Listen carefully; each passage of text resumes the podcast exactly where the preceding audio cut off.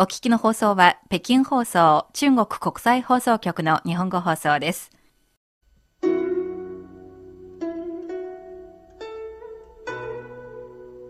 仕事のことや恋、家族などであなたは人生の迷路に迷い込んだことがありますか？そんな時に暗闇を灯してくれる明かりがあります。人之初，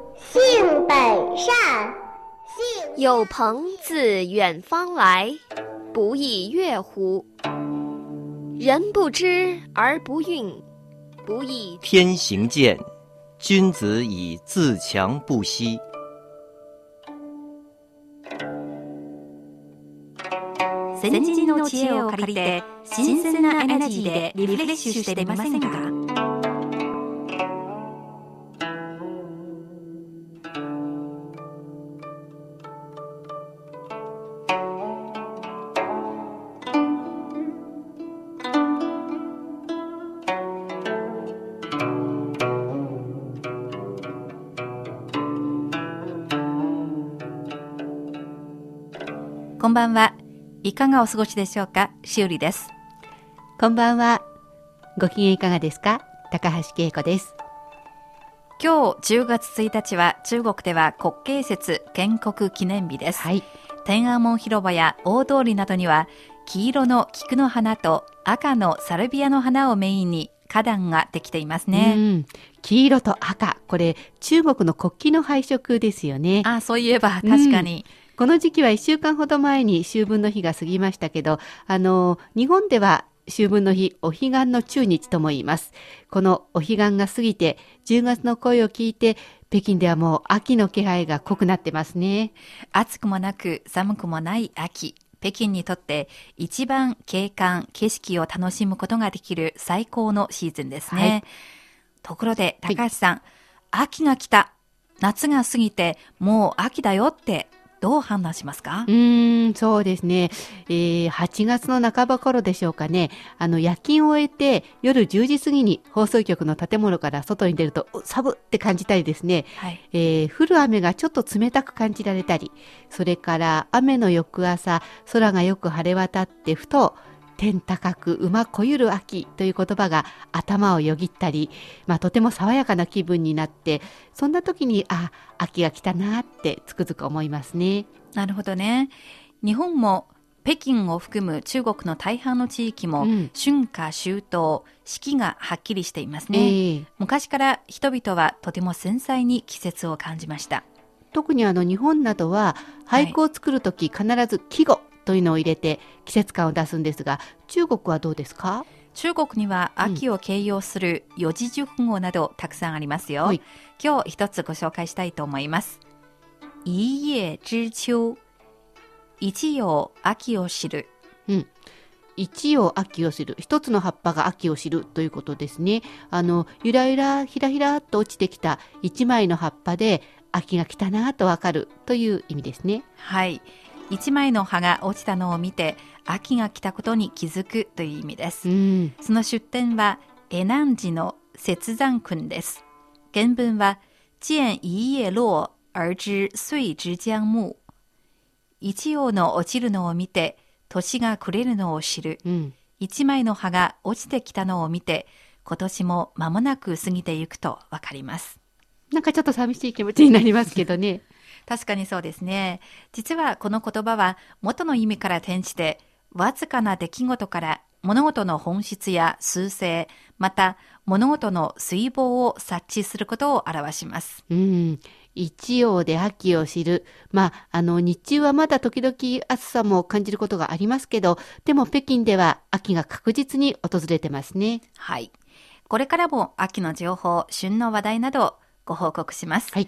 古典エナジー、今日は中国の四字熟語をご紹介します。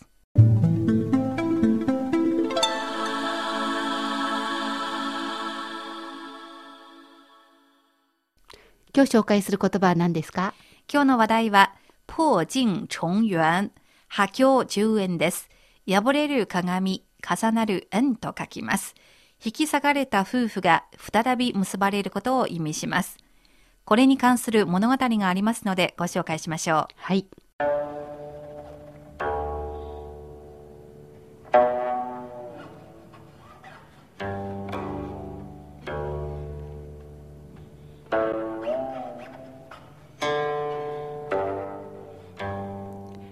中国の南北朝時代、陳の国の王女、楽勝王女が才能豊かで名が知られる女徳元と結婚しました。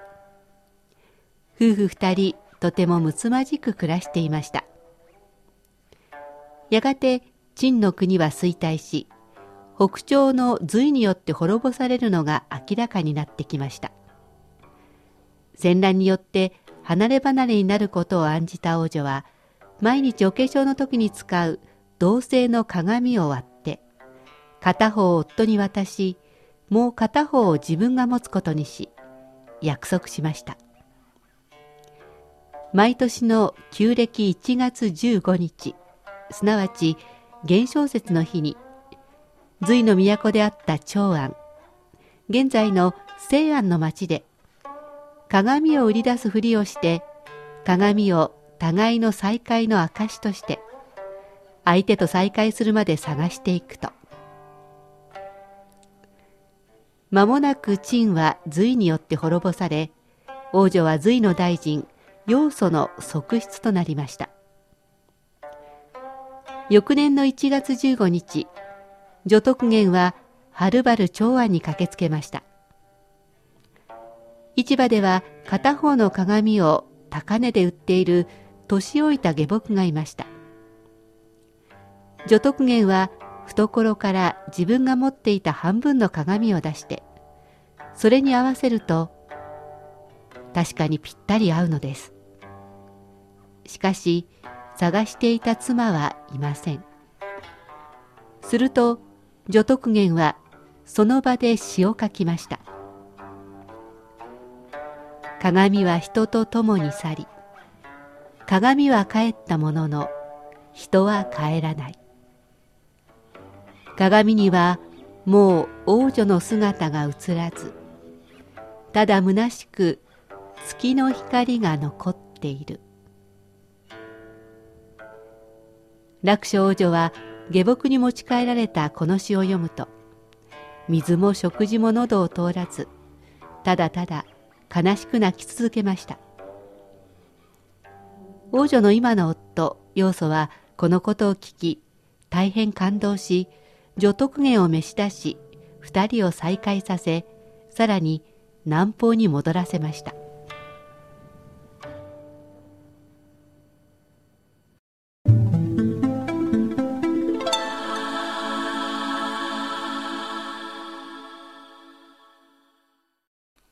さて、先ほどの物語、破鏡重圓、破鏡重円ですが、高橋さん、どう思いますか、あのー、楽勝女と女徳元の、まあ、仲のいい夫婦の話ということよりもですね、はい、私が気になったのは、楽勝女の今の夫ですね。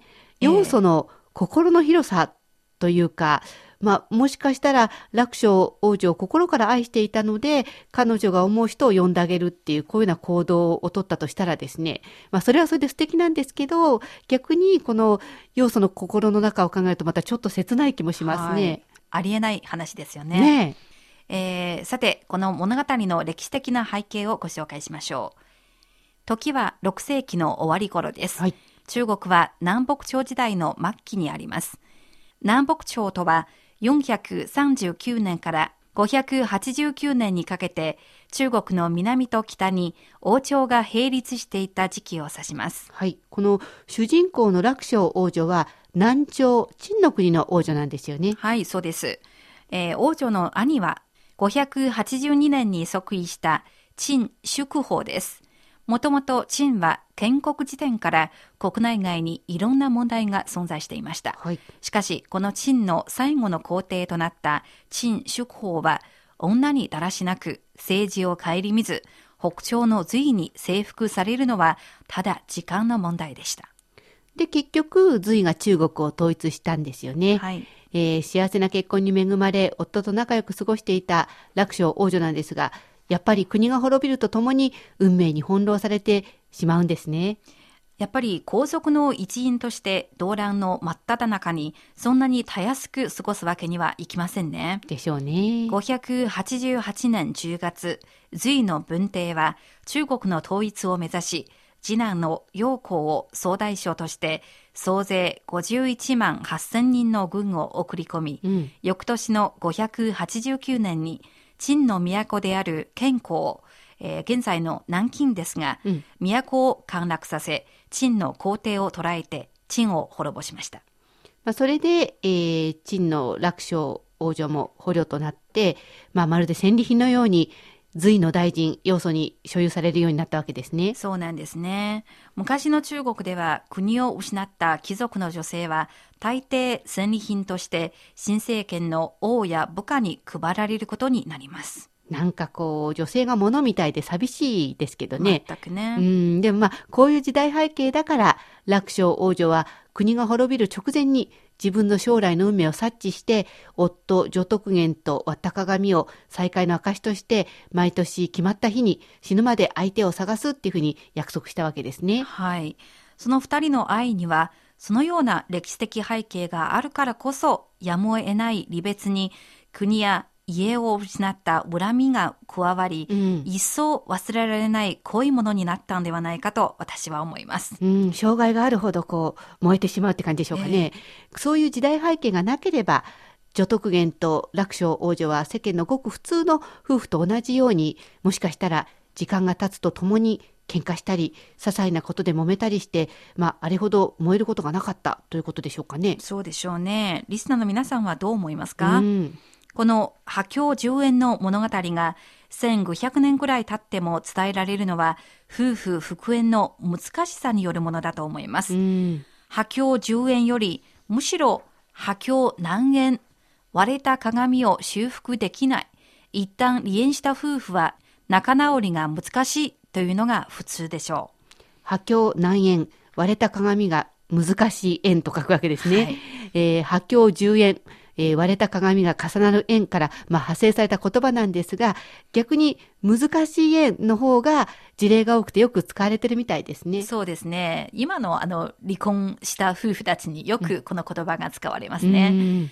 破境10円というのは滅多にないことだから伝わっていると思いますね。考えてみてください。はい。その上徳元と王女はそれぞれ半分の鏡を持って別れました。うん。しかし国が滅ぼされ上徳元が亡命する中鏡をどう保存したんでしょうか？ですね。難しいでしょううね。ん。それは王女にとってなおさら難しいでしょう。うん。捕虜として捕まり鏡なんか隠すことがほぼ不可能でしょうね。見つけられたらなんかすぐ捨てられちゃいそうですもんね。まあそんな風に考えると確かに、あの、隋の大臣、要素ですかその側室になった後、たった1年くらいで、まあ要素の寵愛を得てですね、えー自分の代わりに下僕を出したりする、自分の代わりをやってくれる下僕を見つけたりするっていうのも難しいですよはい。ね。割と自由に行動できるようになったわけですね。1年くらいで？ええうん一番理解できないのがうん要素の態度ですね。そうそうそうそ二人のことを知って、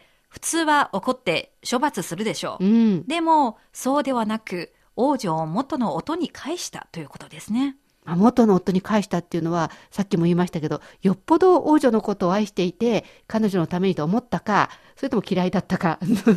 多分好きかどうかと全く関係なく、ただ自分が、あうん懐が大大きい男だよというこことを示したく誇示してようとしているでしょうか。うーん、まあ、どっちにしろいろんな偶然による話ですよね。ええーその信憑性が疑われて、ありえないような不可能に近い話だからこそ、逆に今日まで語られているのかもしれませんね。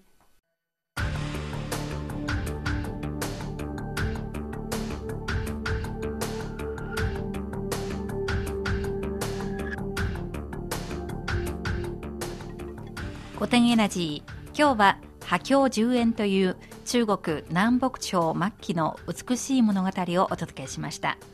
この番組をお聞きになってご意見ご感想がありましたら、ページの書き込み欄にお寄せください。お待ちしています。固定エナジー。お相手は高橋恵子と、修理でした。皆さん、次回のこの時間、またお会いしましょう。ごきげんよう。